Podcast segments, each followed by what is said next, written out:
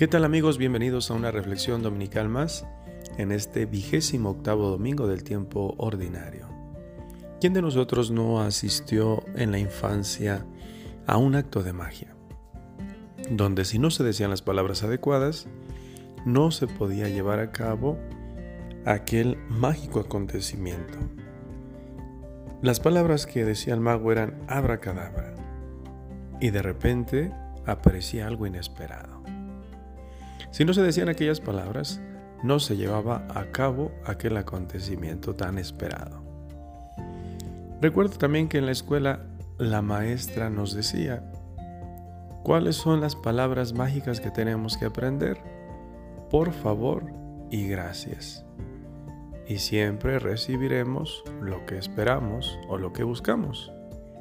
Hoy quisiera que reflexionáramos en esta palabra mágica, gracias puesto que en el Evangelio y en la primera lectura vemos cómo dos personas son sanadas de la lepra y ambas, agradecidas, regresan para manifestar esa gratitud.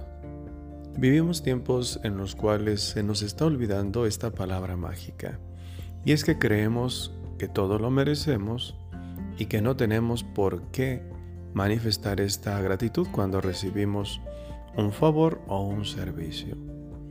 Qué importante sería retomar esta palabra que más que educación es un signo de humanidad.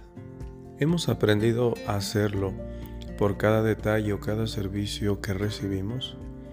Cuando mamá nos prepara los alimentos, cuando mamá nos da nuestra ropa limpia, cuando papá nos da para comprar para nuestros útiles, cuando la persona que hace los baños los deja impecables. Creo yo que en todo tenemos que ver el agradecimiento porque recibimos detalles muy hermosos de las demás personas. Y lo menos que podemos hacer es ser agradecidos. Dice el dicho popular, es de bien nacidos ser agradecido.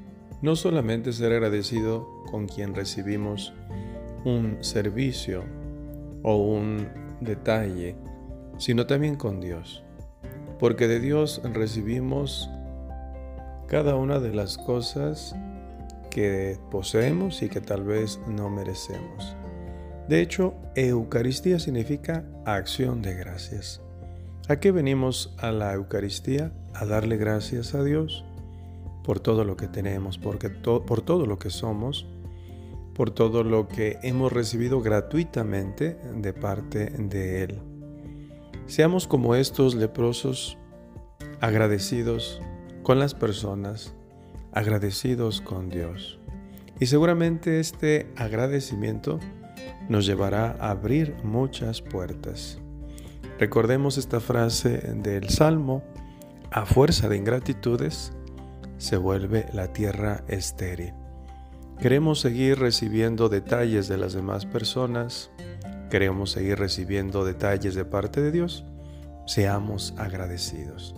Que tengan un excelente domingo. Les bendiga Dios Todopoderoso, Padre, Hijo y Espíritu Santo. Amén.